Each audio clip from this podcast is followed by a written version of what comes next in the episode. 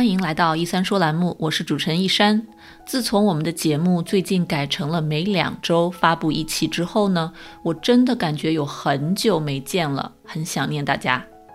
这周正好赶上美国的感恩节，本来应该是一个全家团聚的日子，但是因为二零二零年的疫情，很多人都在挣扎，在这个假期访亲探友到底安不安全？那同时呢，也有很多人孤零零的一个人继续宅家，在这样的一个节假日可能会倍感孤独。所以这一期呢，我就想给大家带来一个非常暖心的小采访，是我和张希老师的一段对话。说起张希老师的名字，可能很多人不是很熟悉，但如果你身在美国，可能还会记得当年在全美各大城市巡演的话剧《海外剩女》。那这个的编剧和总导演就是张希老师。张希老师呢是非盈利文化机构北美枫香文化中心的董事长。在今年的疫情下，他带领全美国各地的一群小孩子们排演了非常多优秀的节目，为全美国各地的华人和当地的一些机构、医院带来了非常多的欢声笑语。那今天我非常有幸的请到他，跟我们一起聊一聊他这一路走来的心路历程，尤其是他带领的这群小演员们，他们今年在做怎样的事情来温暖我们的心呢？这里是小广告时间，你对自己的睡眠不满意吗？你每天都觉得又累又困吗？你担心自己睡得不好会影响自己的身体健康吗？晚上睡不着，睡不深，白天无法集中注意力，效率低下。欢迎查看我的睡眠课程，mindbodygarden 点 com 斜杠 sleep，教你如何在一个月内科学的摆脱失眠困扰。张希您好，欢迎来到一三说栏目。好，徐博士，很高兴，特别开心今天能连线，因为我其实呃已经是您的粉丝很多年啦。我知道您这几年在做非常非常多的好的公益的活动，呃，之前我知道您有。创办剧社，呃，带大家有一些这个话剧的这种排演演出，现在也在带着很多小朋友在做非常多有意义的传播很多正能量的事情啊！您要不要跟观众们介绍一下您在做什么样的事情？您的背景？啊，先不说背景吧，先说我最近做的呃一件事情，是我跟小朋友们。一起做的一件事情，就是我做了一台网络的二零二零年的感恩公益晚会。那么有三十六个孩子参与，有三十三个节目。呃，我做出来之后，原定是在就是感恩节前夕再发布一个七十分钟的一台节目，但是看到现在。疫情一直在加重，好像嗯熬还没熬出头，嗯，再加上大选这样的一个不明朗，很多人情绪很低落。嗯，后来我是无意当中呢，就因为先剪辑好了嘛，就给几个朋友看看，让大家提提意见。哎，结果他们说：“哎呀，我本来心情特郁闷，结果一看你这节目我就乐了。”或者有的说，哎呀，我一看到你节目里那小孩豁牙子，我心情是瞬间就是变好，哎，然后我就觉得挺有意义的，然后我就说，那干脆我们就提前发布吧。所以我们实际上就是上个周末就把我的这个感恩晚会就给发布出来了。发布出来以后，现在的这个回馈让我觉得，我做公益多年到现在。才做出了一点味道，就才真正的靠近公益了。为什么呢？因为这次我要求孩子们，你们把我们的这个节目，因为我们是很贴心的，是做的英文版。我们中秋节做的是中文版，给老人中国的这个老老人们看。那么这个感恩呢，我们是给美国人看。因为做这个社区沟通嘛，我就把孩子们推向了社区。怎么推向呢？就让他们去联系当地的儿童医院、当地的老人院，然后当地的特殊学校。然后我们这一个礼拜的工作呢，就做得很充实。推出去之后，啊，昨天就一个好消息来了，就是什么呢？内布拉斯加州有一个儿童医院，他们这个医院里呢。收的都是重病号，就是孩子呢，基本上都是嗯，就是不是太有可能好转那种，就每天都是插着管子呀，或者是啊这个这个至少是输液，所以他们每一个病号都会配一个那那样的一个护理人员，所以。我们就把这个给了护理人员之后，护理人员先看看完以后呢，他们房间里会有那个电视，结果就给孩子看。你想，孩子都已经那样了，他并不知道他没有明天，或者他的明天很渺茫。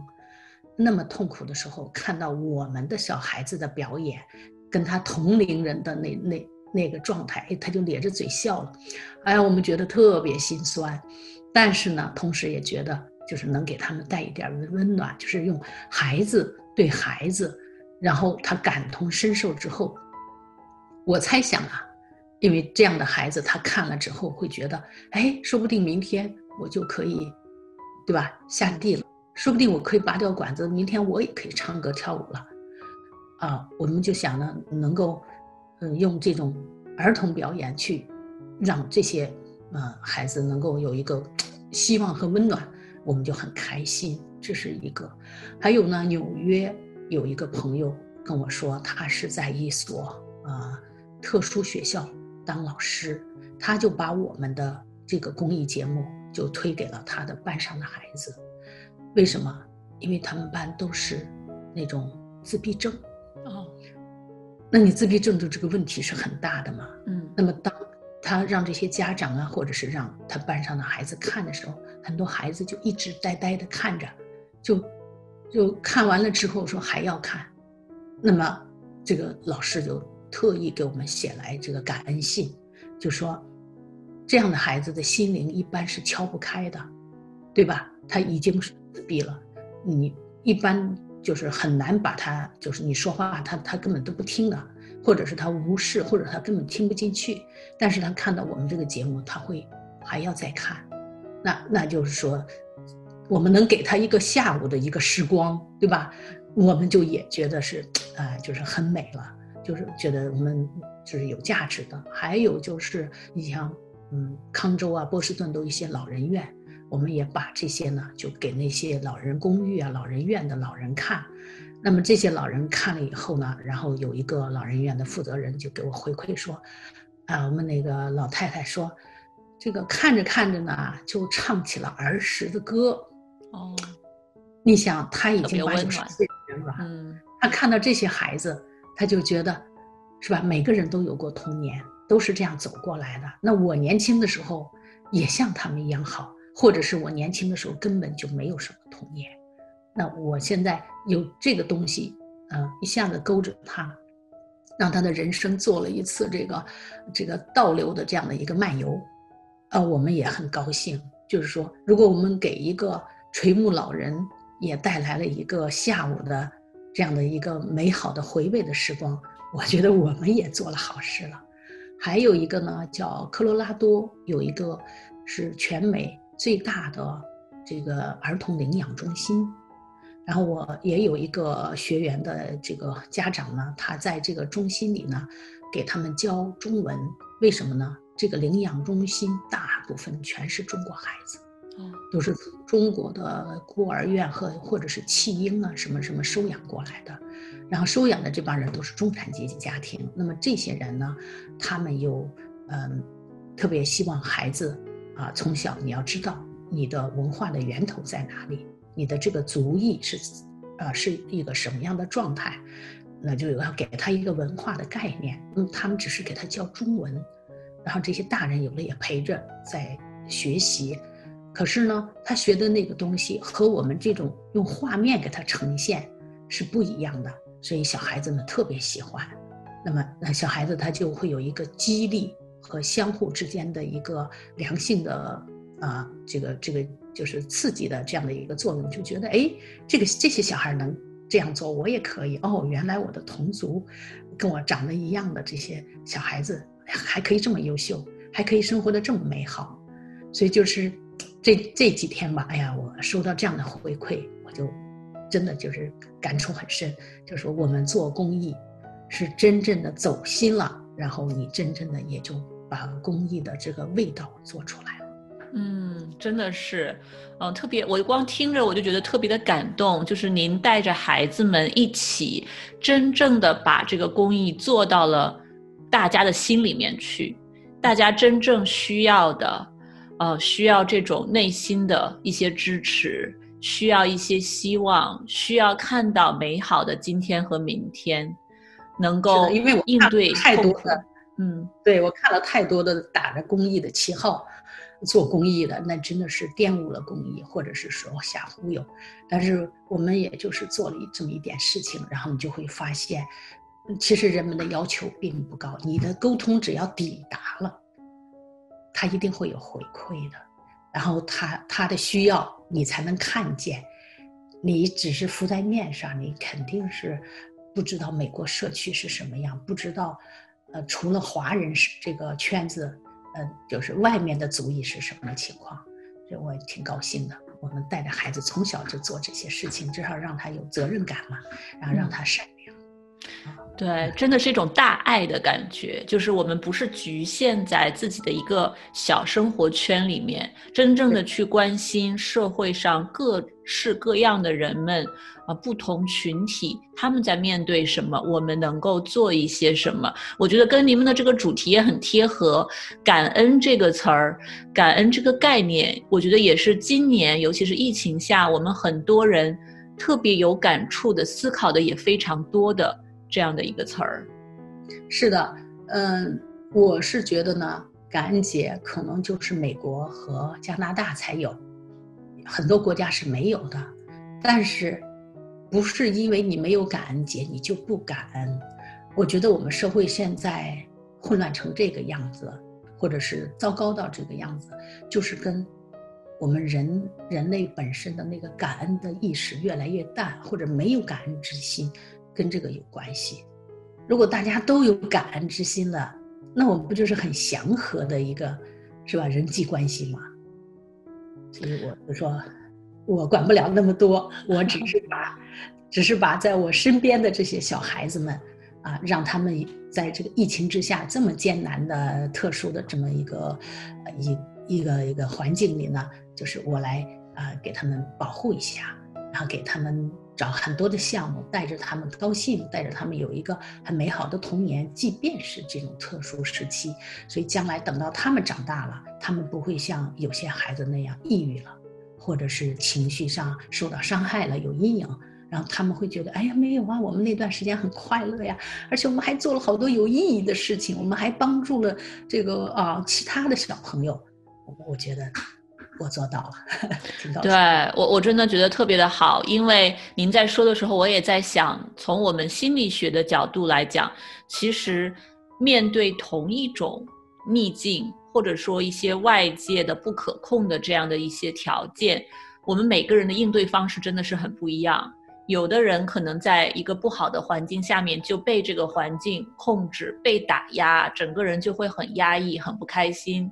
但是我觉得您在向孩子传达的，呃，带着他们在做的这些事情，其实是用实际行动在帮他们意识到，我们完全可以用一种不同的态度、不同的角度去看同样的这样的一个社会环境和现实的压力。我们可以把这个看作一个机会。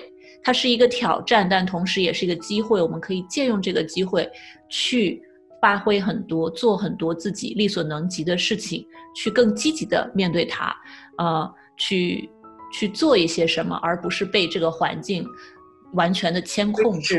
嗯，是你不这样做又怎么样呢？对吧？你要么被吞噬，你要么就是你呢，做像个小火种一样的，我我把你保留下来了，然后呢，你来温暖别人。我跟孩子们讲，哎呀，你就不要想着做什么大活了，也不要做什么大师啊，什么大科学家，那东西跟你很远很远，跟我也没关系。但是如果你能做一个小萤火虫，对吧？你照亮自己，你是吧？在夜里你也能照亮别人，给别人一点点这个小光亮就足够了。再不行，你就做个小蜡烛，啊，什么其他的那些都是太太空的东西啊，就。我觉得孩子们因为没有这么高的目标，在我这儿没有那么大的压力，所以他们会比较快乐。嗯，其实你说快乐和感恩，不就是从生活中的这种点滴小事开始吗？都是从我们身边我们自己力所能及的事情开始做，这恰恰我觉得就是快乐的核心，也是感恩的一个核心。嗯，反正你做了好事，你帮了别人吧，不叫好事吧？你帮了别人，别人需要的，人家感谢你了。哎，你本来就有成就感嘛，小孩子就可高兴了，然后有了成就感，他受到激励了，他就觉得，哎，我应该再做点什么事情。那像他们，我就说了，你首先得有自己有能力，你有能力才能去帮别人。那你自己写作业，对吧？你自己上课，然后你自己管理自己的时间，管理自己的情绪，然后这时候看到别人需要你的时候，你再帮一下，OK 啦，你就是一个很。很棒的孩子了，嗯，就是。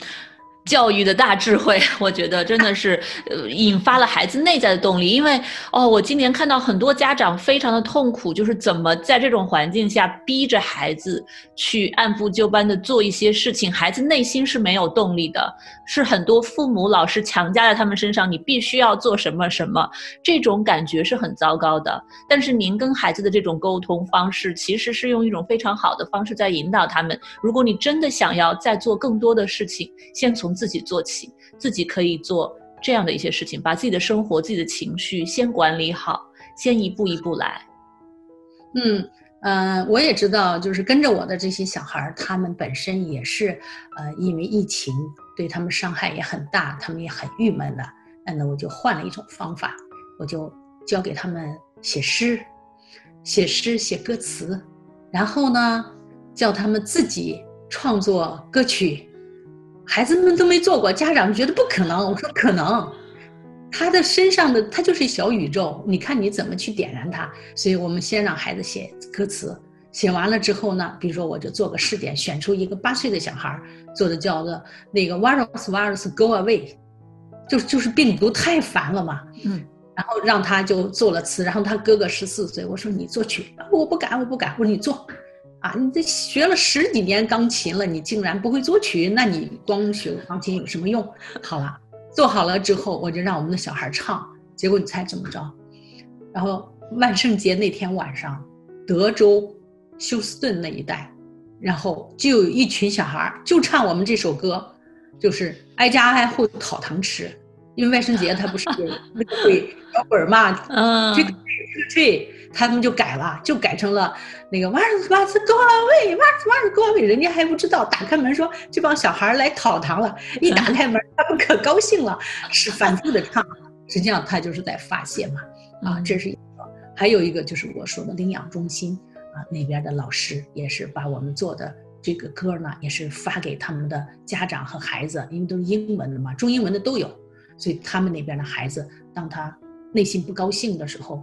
在家里头是吧？写着写着作业很烦的时候，也是哇塞哇斯 go away 啊！然后这个什么不让出门的时候，哇塞哇斯 go away，这个这种发泄，哎，我我觉得开心的。嗯。对，特别好。其实您那首歌曲我也听过，真的是铿锵有力，而且我觉得从孩子的嘴里说出来，对孩子的这个作用是非常大的。很多时候我们人都有自我对话，都有头脑里的那种小恶魔的小声音，跟我们讲你这个不行，你那个不行，你要怎么怎么怎么样，你不应该怎么怎么样。其实我注意到很多偏焦虑一点的孩子，在这方面他们那种。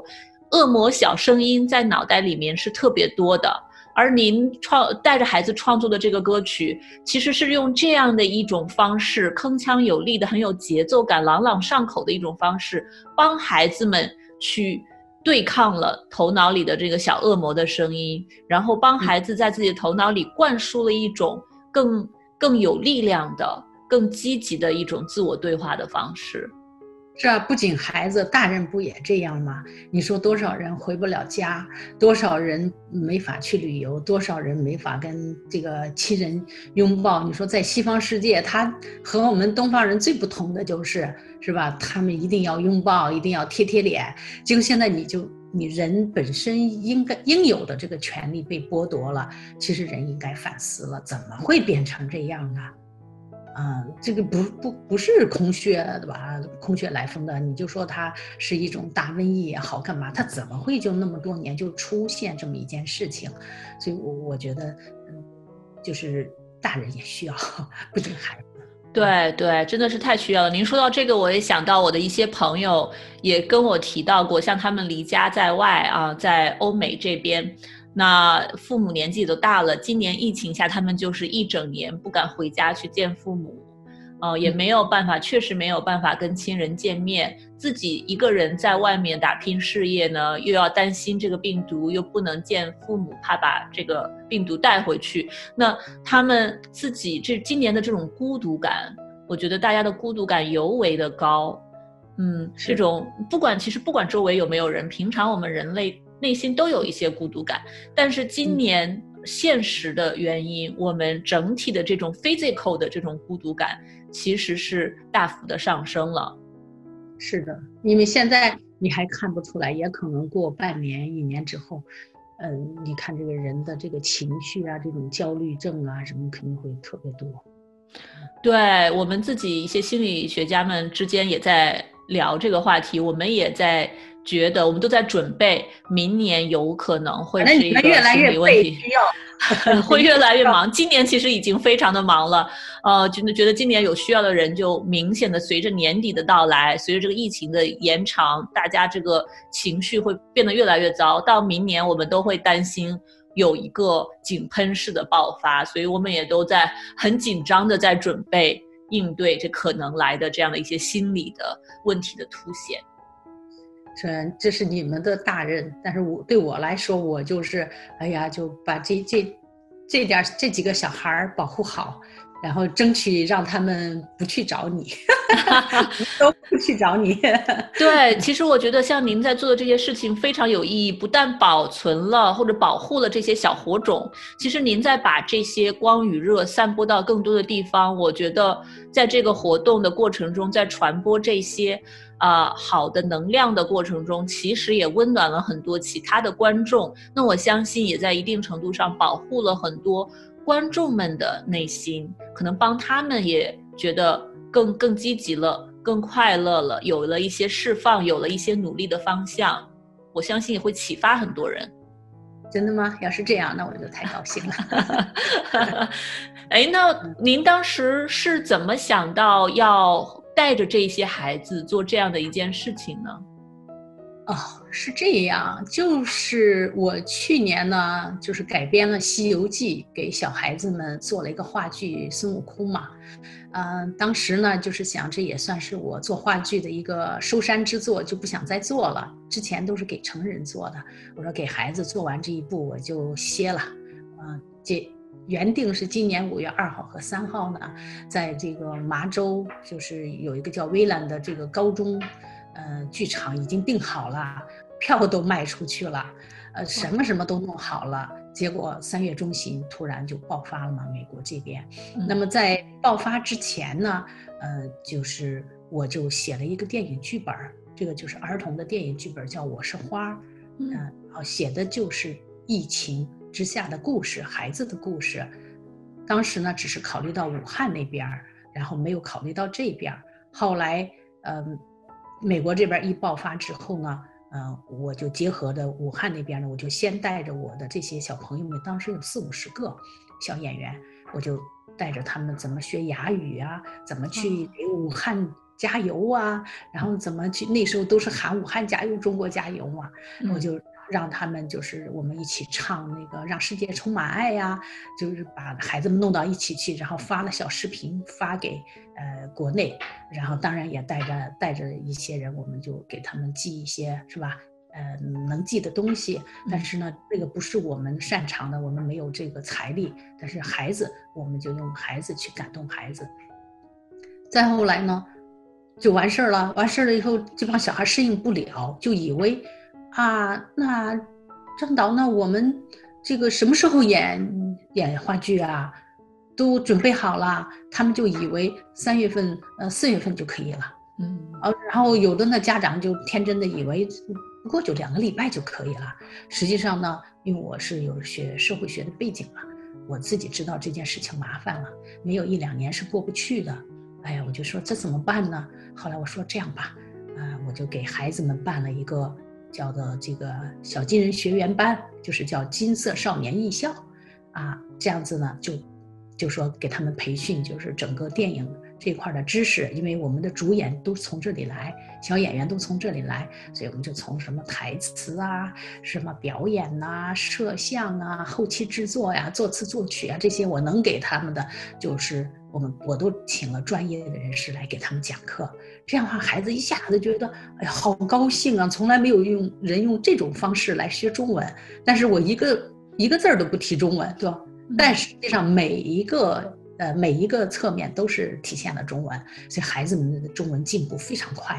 然后包括电影配音啊什么的，啊，办完一一期了，哎，然后我说不办了吧，家长说不行啊，必须还得办。然后我又带着他们办了一期，就第二期完了吧，我说不办了，不办了。结果他们说疫情没过，还继续，所以一直到现在呢。我就干脆给他们来个全方全方位的培训，包括怎么当小主持人呢？怎么去当小记者呀？怎么采访啊？啊，然后怎么演讲啊？就这些所有的这些课全部都给他们开了，包括有什么怎么跳街舞啊？怎么这个啊？就是他们小孩子喜欢的这一套，或者他们不知道的这一套，全都给他们啊设置了课程，所以孩子们就很快了。嗯，办着办着吧。我一看这个疫情也过不去，呃，电影也拍不成，呃，那咱们就先慢慢的往下。我说，但是不能太太多了。我说就是啊，两两个月吧，两个多月一期，呃，休息休息一个月，然后再两个多月一期。我说我给你们的要求就是做金色少年。我说是什么概念呢？我不求你们将来大富大贵或者是什么。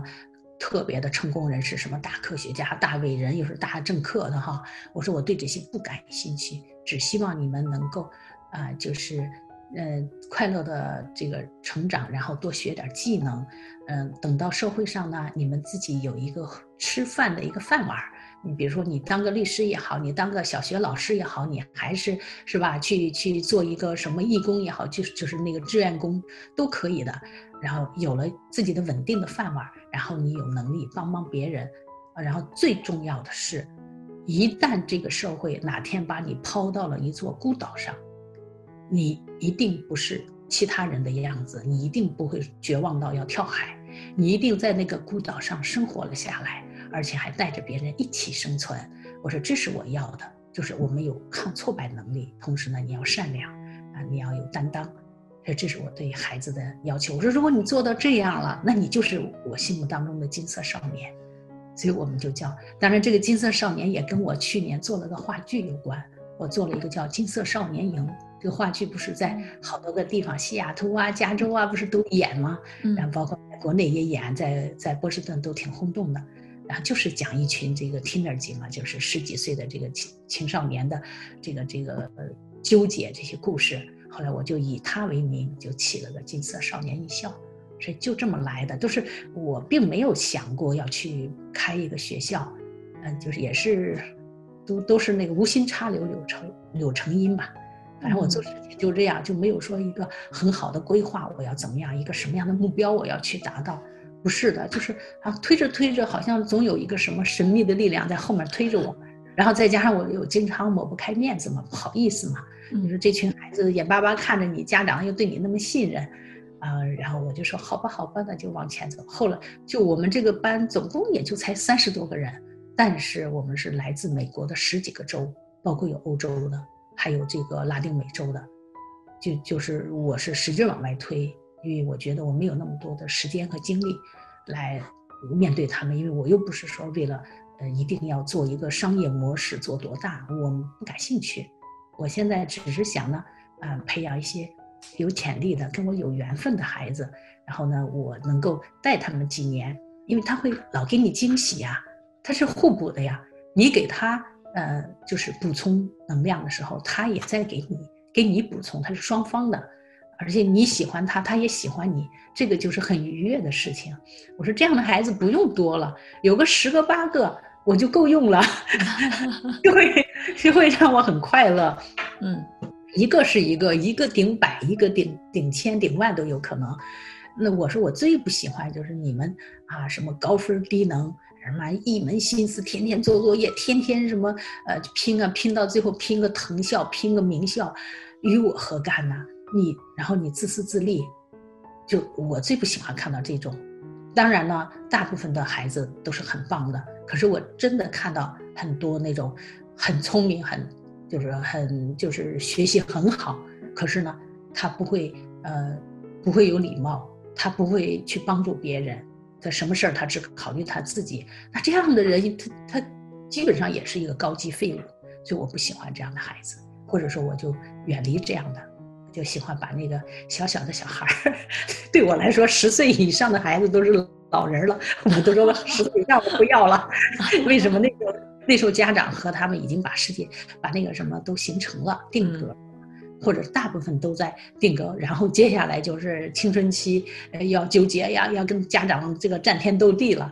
我说，哎，就是这种五六岁、七八岁小孩还有好多潜力，家长不知道怎么去开发他，然后我知道啊，我就把它给点出来，一点出来，小宇宙就爆发，大家都开心。嗯，真的是，我觉得其实像您这样无心插柳柳成荫，有时候反而是最好的方式。嗯，而且这其实从积极心理学让我想起积极心理学里面常提到的，怎么能够发掘孩子已有的优势，而不是根据大环境的一些要求努力的去补孩子所谓的短板。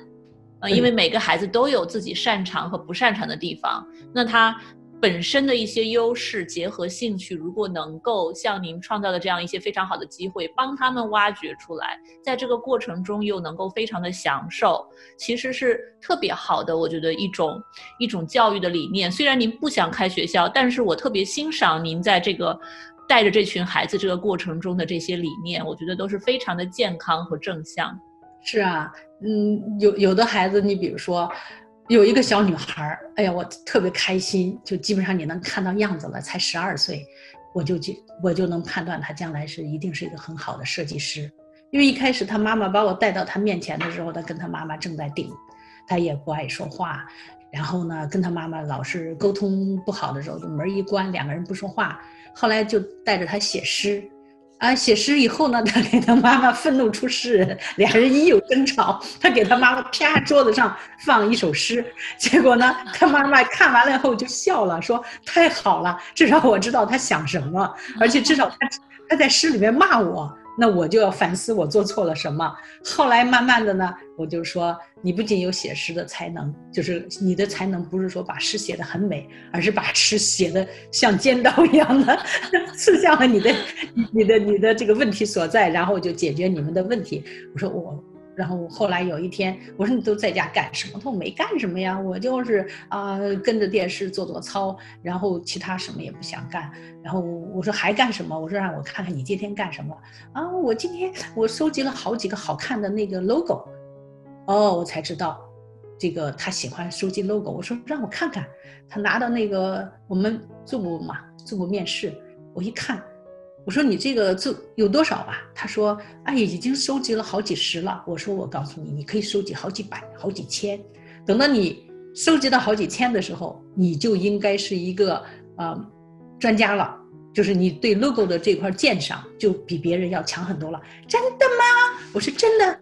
我说你去找，你去找。结果他就找了很多，找完了之后，我说你能不能哪天告诉我所有的这些 logo 里？你最喜欢，不管是公司的，还是服装的，还是什么烟呐、酒的这个名牌，你最喜欢哪个？然后他就挑出来了。那挑出来以后，我说你能不能模仿？他说我可以试试。我说你模仿，临摹。结果摸摸摸，后来我说你可以搞设计。后来我想，孩子你得给他做项目，你做了项目，他就可以成长了。我说你这样，你给我设计金色少年艺校的这个 logo，你给我设计。哇，他就特别高兴的设计，实际上一开始肯定不咋样，但是呢，你跟他磨来磨去，最后呢，你就说好，就他了，你他就是那个我的艺校的那个 logo 了，然后你把它印到海报上的时候，他可高兴了。后来我说，你不仅可以做 logo，你还可以做海报。然后我现在所有的什么中秋晚会呀，我们的大诗歌大赛呀，所有的海报全是他做的。哇，后我就跟他，当然中间有很多很多从审美上呀，从色彩上跟他沟通，然后这个孩子就起来了。起来以后呢，呃，现在呢不搞设计了，还问我，跟他妈妈说，你问问老师为什么最近不找我了，你让他再给我派点任务，上瘾了。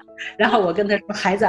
你将来要是能当设计师的话，不仅仅只是做平面设计，做海这个做这个啊啊报纸这个海报的设计，你还要做这个视频，做视频的设计，这样子呢，你才能够是啊这个这个啊适应，就是才能达到你的那个呃设计师的梦。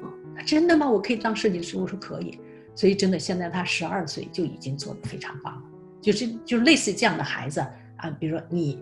不喜欢到前台的，我们就帮你啊，就就是挖掘你的后台的这样的一个能力。有的喜欢表演的，那好，那就给你一些表演的机会。你喜欢唱歌的，啊，就就是就是挖掘你唱歌的啊，这个是这个这个能力。但不是每个人都会唱啊。所以前两天有个妈妈说：“哎呀，我的这个孩子，这个唱你的那个歌的高音飙不上去。”说。说唱的都翻白眼了，我说谁让你这样让他这么唱的呀？我说不是说每个孩子都所有的事情都可以试，但是呢，你要保护他，你要把他嗓子喊劈了怎么办？所以就是说，我们这些小孩子都很好玩，就是每一个点，你只要给他找到适适合他的，他就，哎，就是就是那个穴位，只要点到了，他就会给你很多惊喜。嗯，真的是这些孩子们听着都非常的有热情，嗯，而且特别好。我觉得您也特别擅长去，就是真的是。去接纳、去观察，就所以就很自然的可以找到他们的那个穴位、他们的那个点，然后在那个基础上，我觉得再去给他们很多的鼓励。我特别欣赏您对他们的这种鼓励，而且其实我觉得艺术各种不同的艺术，不管是写诗也好、唱歌也好，还是去学习这些设计，其实都是一种内心情感的表达。我们表达的方式有很多，不一定要用言语，不一定要用行为。很多孩子，我觉得他们情绪中的问题是他们心里有很多东西，但是表达不出来。所以像您说的这个孩子，他能够跟妈妈用诗的方式，哪怕是那种尖刀式的、很尖锐的方式，但他是表达出来了，那是迈出了第一步，沟通的第一步。我觉得非常的棒。我记得他是那个诗是这么写的，大概是妈妈坏，妈妈干了什么什么，妈妈坏，妈妈怎么怎么地。但是，妈妈是爱我的。哎呦，他妈妈一看到这首诗，那个眼泪就流下来了。说前面他骂我，写诗骂我，我我很不高兴。但是看到后面，我就知道我的孩子就是我的孩子，我的孩子是知道我爱他就足够了。所以让他发泄吧，发泄吧。所以我们的诗就变成了一个发泄的，也是有这样的一个工具作用啊，挺好啊。对对，其实孩子学会怎么去发泄，怎么去表达，因为表达有很多种，很多孩子会用行为的方式去发泄，大喊大叫、大吵大闹、扔东西，这是一种发泄。那用这样的诙谐幽默的方式写一首打趣诗，这也是一种发泄，而且要健康很多。您对孩子的这种。鼓励赞赏，比如他们不适合前台，那他们可以去做后台。诶，他们收集，您还能鼓励他们去更多的去增强他们的这个审美，就是孩子的这种可塑性。我我特别欣赏这一点，是因为我在临床上跟父母们工作的时候，经常性，尤其是华人家庭，我注意到父母对孩子通常是责怪，远远大于鼓励。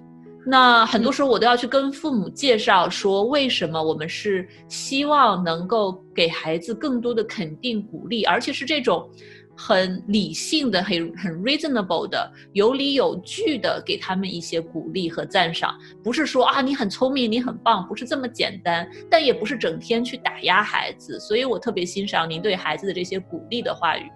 因为这样的家长，他给孩子设的目标太高了，他把孩子设设成是别人家的孩子，所以他看他自己的孩子他有差距，他就特别沮丧。我怎么养了这么一个玩意儿啊？是吧？我我辛苦那么那么久，我干嘛要弄成这样啊？实际上是他在自责他自己，他把他这个自责就放在孩子身上。从这点来讲，他对孩子是不公平的。你世界上每一片树叶都是不同的，你怎么可能弄一个样板，对吧？都照那样去去长呢？它有的就是长在沟里，它有的就是长在那个是吧梗上田埂上，它有的就是长在这个呃公路上，它不一样嘛。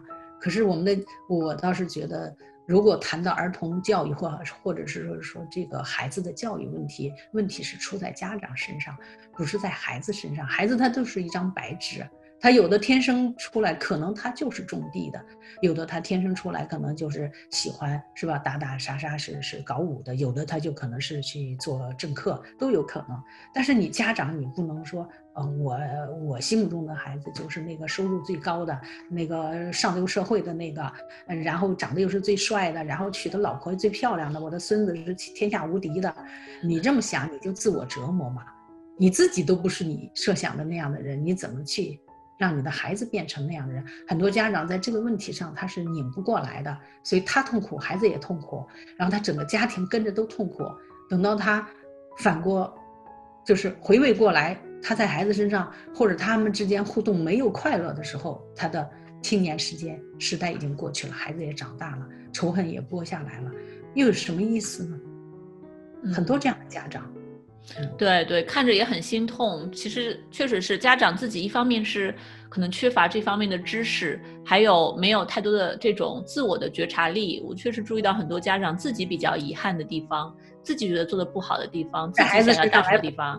对，就投射到了孩子身上，或者像我们硅谷这边啊，那很多家长他本身就是毕业于好好学校，对吧？名校啊，然后非常的有知识、有文化、有想法，那他们会按照自己的这种标准去要求自己的孩子，也容易蒙蔽双眼，会觉得我孩子不能比我差呀，我已经是这个哈佛、耶鲁、MIT 的，那我孩子怎么说还不得？去个藤校啊，这是最低标准。这这是这一代这个九十年代初，呃过来的这一代家长的最大的心结，因为这帮人来留学的时候吧，不是北大清华，就是什么复旦什么什么理工的，是吧？就过来了。来了之后，不是在哈佛耶鲁，就是普林斯顿什么，呃，这个什么斯坦福。那么这是他们的父母引以为傲的。但是您想想，您是拼尽全力，然后完成了您的辉煌。可是您的孩子来到的这个土壤，和您过去的那个土壤是不一样的。你到这儿来的这个土壤是全世界的啊精英，或者是就是最就是最有上进心的，或者是或者是最有特色的人嘛，都在这里。你跟谁比呀？你跟同一个人种，你可以去比。你跟你的村里的人可以比，你跟你的那个小镇上是吧？你那个中学可以比，可是你到这儿来不一样了，他的文化是吧？整个的不对了，你还那么去要求，就自我折磨，就是这波人，我觉得好多人就是很痛苦，就是觉得啊，我的这个我有一对朋友，呃，嗯，北大的。然后呢，他们的儿子呢，当时他这个女女的，就是告诉你结果，现在是这个女的抑郁了，然后也家庭也破破碎了。为什么呢？他就是从生下儿子来以后呢，就说我的儿子非哈佛不可。哎啊，如果他要是上不了哈佛，那就天理不容。这这就不是他一个人，肯定很多家长是这样。结果呢，老天爷就是给他开个玩笑，你就没上哈佛。然后你上了另外一个大学了，然后他就抑郁了。然后在这个过程当中，你培养孩子，你就忽略了你的先生。那这个人性的东西都是这样嘛，对吧？我在这块不舒服，我就可能在另外一块就很舒服了。那人家找到人家的舒服区了，那你这块人家肯定就放弃了。然后这个时候你是鸡飞蛋打，何必呢？真的是何必呢？然后。好几次他要找我谈，我也觉得没法谈，我也就找各种理由就拒绝了。因为我说要是小孩子，我愿意跟他谈一谈，对吧？真的成年人我不敢跟他们谈，因为他你跟他谈，他要教育你；你跟他谈，他要给你灌输，然后他浪费你的时间，破坏你的心情。我说我现在。跟小孩子玩了以后，从今年的这个三月份到现在，我觉得玩的特别高兴。然后我说我已经回不到成人世界了，因为你觉得跟成人打交道太复杂了，他的想法太多了，他的要求太多了。而小孩子他不是的，他很简单，然后一张白纸，你你哎你就是呃给他一点这个意趣的东西，小孩子就给你惊喜。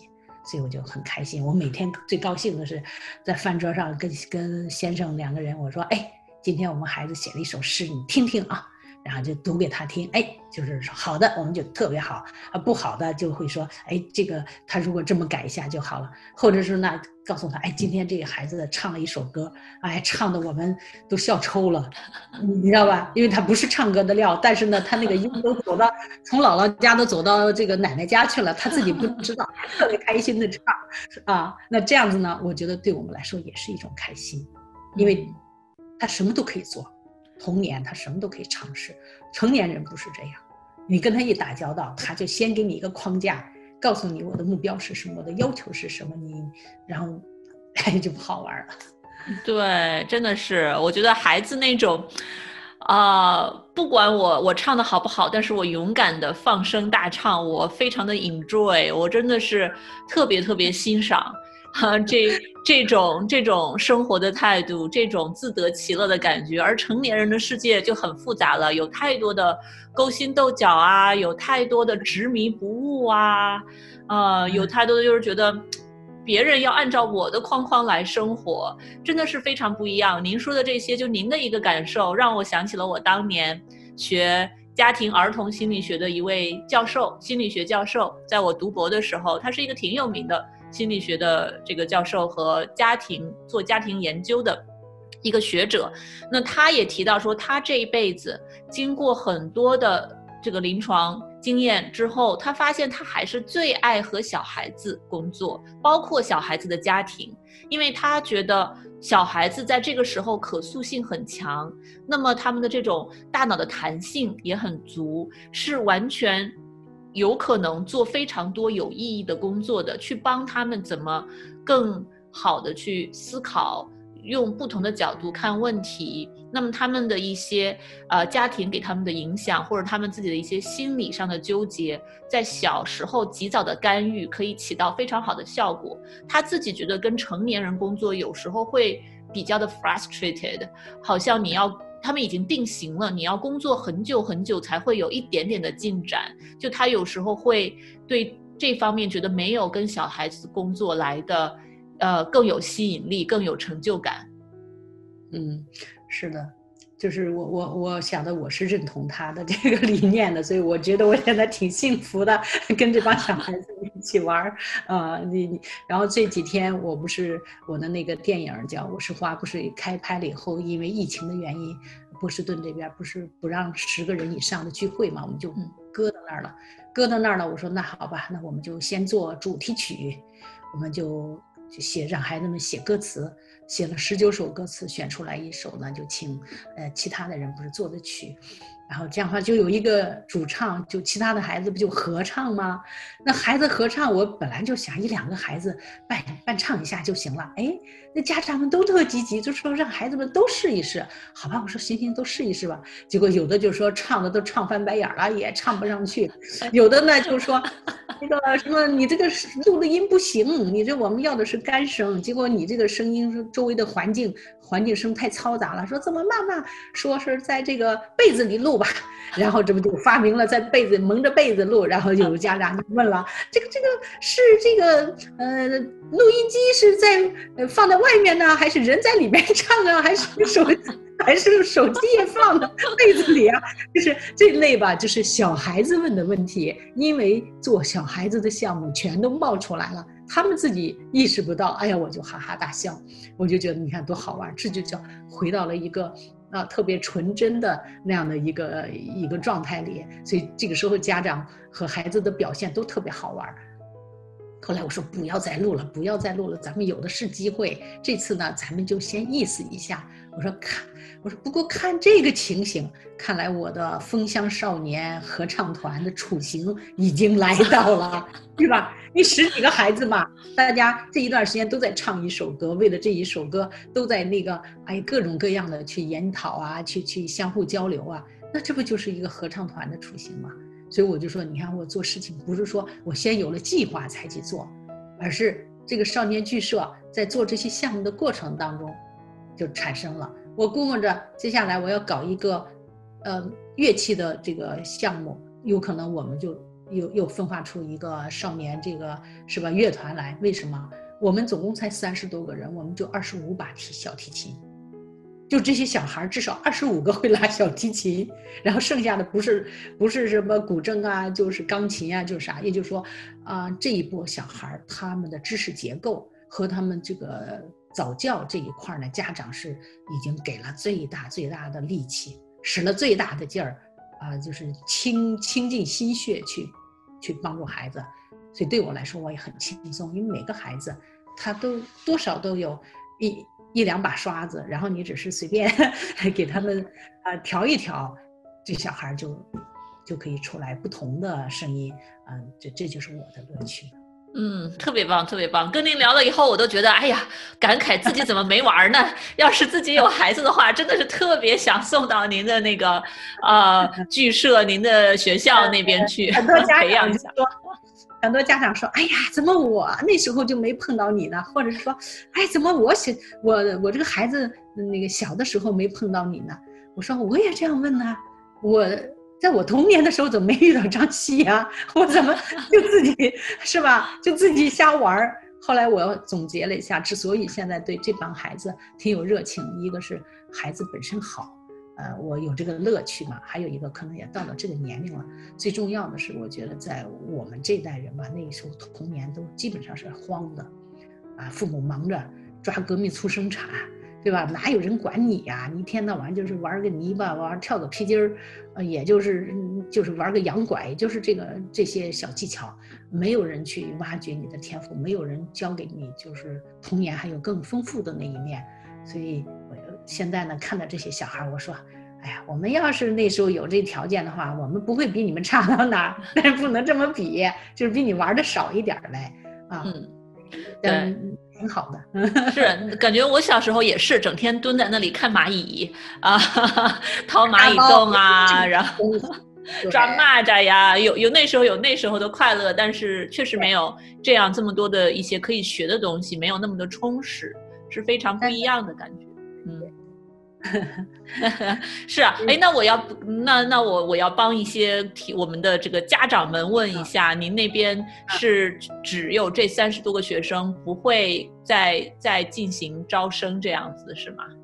因为我相信我们的听众很多妈妈们会非常想要了解这个问题。我一般来说吧，因为我觉得我我是带不了这么多，嗯，就是我要带一个孩子，就要对他有责任，就是我会可能对他。啊，全方位的都是了如指掌，就像自己养孩子一样。那那你说，如果我要是为了把学校扩大，搞一个商业模式，很多人来找我要跟我合作，但是我很烦，我不喜欢这样子，因为他不走心的话，就让你快乐不起来嘛。我也不想付出这么多，还是觉得呢，尽量的，就是哎，我觉得跟这个孩子有缘的，哎，看着舒服，他看着我也高兴。都是跟他们一面试，都是说跟他妈妈说，我喜欢这个张老师。那好，那我就觉得就可以往下走。但同时呢，觉得就这三十来个挺好的，再多了吧有点累啊。呃，是就是我想让这些孩子呢，小的时候就在一起，他有个伴儿，有个圈子。然后他往上再长一长呢，长个三五年之后呢，他们就是一个圈子。而且你看，曾经在这个啊金色少年艺校，我们是同学。而且我不给不给他们分班的，啊，就是我是五岁到十五岁的一起上课。刚开始他们有人就提出来说，那我们都十三岁了，十四岁怎么可能和五岁和六岁的在一起上课？我说你信不信我说的？我们这几十个孩子里最厉害的是五岁那个，接着是六岁那个，然后是七岁那个。啊，就是八岁的有好几个，挺厉害的。为什么？因为这些小孩子他的悟性好，他他说中文和你是一个级别的。别看你十五六岁了，然后你的中文的能力没有他强，而且他的感悟力特别强，所以我就特别的惊喜。呃，我们就不分班，只是说啊，我们分科科目，对吧？我们今天是小记者课，下一节课啊，我们是什么演讲课？在下节课是即兴表演课，在下一节课是诗歌课。但是大家同时在一个班上，结果每一个老师他都会有作业和有一个结果，然后我们一碰头，然后我们自己扳着手指头一一扳，什么前三个、前五个，就是你最喜欢的哪几个？就是从年龄最小的开始算起的，因为年龄大的他已经定性了嘛。他他语言跟不上，但是，但是也很棒。就是比如说去年跟着我演《金色少年营》的一个兄弟俩，啊，见到我的时候直勾勾的看着我。然后为什么？我觉得怎么没礼貌？哦，因为他只会说一个字儿，好，是，对，no，他就会这个。但是现在已经可以自如的跟我们对话了。他妈妈特别高兴，当然最高兴的是爷爷奶奶呀，因为在在这个国内跟他们。连线的时候，以前全是一句话就没没话了，现在是咕噜咕噜咕噜可以说好多，所以他们的爷爷奶奶就好高兴，说我去给帮帮我们谢谢那个张希，说是没想到不是中文学校，竟然让我们的孙子把这个中文说的这么好了，或者是我说这个是就是一个环境，你小孩子都说我不许他们说英文，我说英文是你的母语嘛，然后都说中文，而且呢各个门类的这个。专业训练就使得他们必须合作，啊，一会儿这个小组，一会儿那个小组，这么一合作，他们慢慢的就有这个，啊，这个语言表达能力就提升了，然后自信心也上来了，还挺好玩的。真的 是对，那得看，那得看是不是跟我有缘，这个孩子啊，这个很重要。其他的，我也是一个比较随性的人，嗯，也不是说非得要。不要了，就就完全拒绝了，也不是说是，嗯，要开把这个口子开开，也不是的，就是成熟一个，我进来一个，因为有些孩子他也要出去嘛，就是他十五六了，十六了，那他就马上面临着要去上大学了，这时候像这样的孩子，我一般就开始放，就让他不要在我这儿待了，我就往外推，啊，就说就说你你你还是按照你家长的意志，还是先找个饭碗。找一个好大学，嗯，这样的话也不枉在我这里待过嘛。那我就想把这个机会给给那个更小的小孩儿，给那种啊七八岁呀，是吧？八九岁这种小孩儿，反正十岁以上，我说那就老人了，就算了。不好调了，就 对对，随缘就好，真的是。那么，呃，您您这个这些孩子们今年这么多优秀的这些节目们，那我们的听众如果想看到的话，他们在哪里可以找到你们的这些节目呢？哦，好多个地方，一个是在 YouTube 上，YouTube 上我呢开设了一个金色少年俱乐部频道。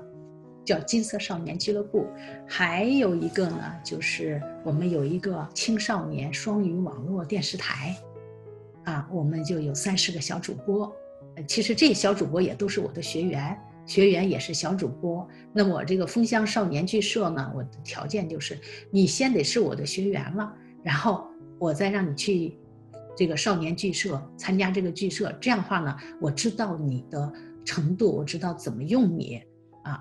所以，所以我们其实是连在一起的。那么啊，到北美风墙文化中心的网站上啊，包括到这个青少年双语网络 TV 的这个呃网站上，都有我们的这些节目。嗯，太棒了！我回头会把这些链接全都放在我们节目的下方，那我们的听众和观众们都可以直接链接到您的网站和节目上去。嗯嗯。谢谢。对啊，那在最后，对于我们的观众们和听众们，您有没有什么最后想跟大家说的啊？这样的一些感想、建议，或者说鼓励呢？我是觉得现在我们大家都很不幸，遇上了，是吧？这个人类在地球上的一个一场大劫难，这个疫情那么重，所以大家拜托好好活着。然后活着的时候呢，啊，尽量的快乐；然后有孩子的呢，尽量保护他们，呃，让他们拥有一个相对幸福的童年。这就是我想说的。嗯，非常感谢张希，呃，也是非常好的建议。希望大家今年都能够好好的活着，健康快乐的活着，然后等待着这场灾难过去啊，重新恢复到这个一两年。所以大家要做一个长期准备，对，做好心理准备，真的是做好心理建设。所以这就意味着我可能要带这些孩子，还要带一两年。我跟他们说，等疫情一过，我就解放你们，也解放我自己，我就出去玩了，就。说不定就这个学校就到此就结束了，或者是这个学校我就交给你们了，你们已经有经验了，你们自己接着办，我就不玩了。特别喜欢您这种随缘的态度。那再次感谢张希来到我们这期的节目和您这些精彩的分享，相信会对很多的听众们有所启发。谢谢啊！如果要跟我联系的话，就可以通过你们，也可以啊到我们网站上留言，到我们 YouTube 频道。就是那个金色少年俱乐部，给我们留言都可以。嗯，好，好，对，所以观众们、听众们，如果想联系张希的话，可以去他们的网站和他们的 YouTube 频道。好，那我们这期的节目就到这里啦。好，谢谢徐老师。在疫情前，有大概六百多位华人都加入了张希老师的剧团。那他们中有科学家、工程师、企业家、医生、律师、留学生等等，都在海外生活了多年，全部都不是专业演员，但他们都热爱话剧，钟情表演，所以他们在一起，在这个温暖的大家庭里面，为群众们奉献了九十五场话剧表演。而今年这三十多位小朋友们的表演和奉献，为很多。全美国各地的养老院、孤儿院、医院，为在那里的人们带来了非常非常多的开心时刻。如果你想更多的了解张希老师的北美枫香文化中心，可以去他们的网站 m a p l e c c 点 o r g，他们之前所有的节目和之后的一些新的演出的公告都会发布在他们的网站上面。那张希老师跟我分享的其他的一些资源。和信息，我也会一起整理成一篇博客文章。你可以去我们诊所的网站 mindbodygarden 点 com 上查看更多的信息。那在节目的最后，祝大家感恩节愉快，都有一个健康、安全又温暖的节日。感谢你的收听，也感恩你的陪伴。那我们这期的一三说栏目就到这里了。我是主持人一山，我们下期再见。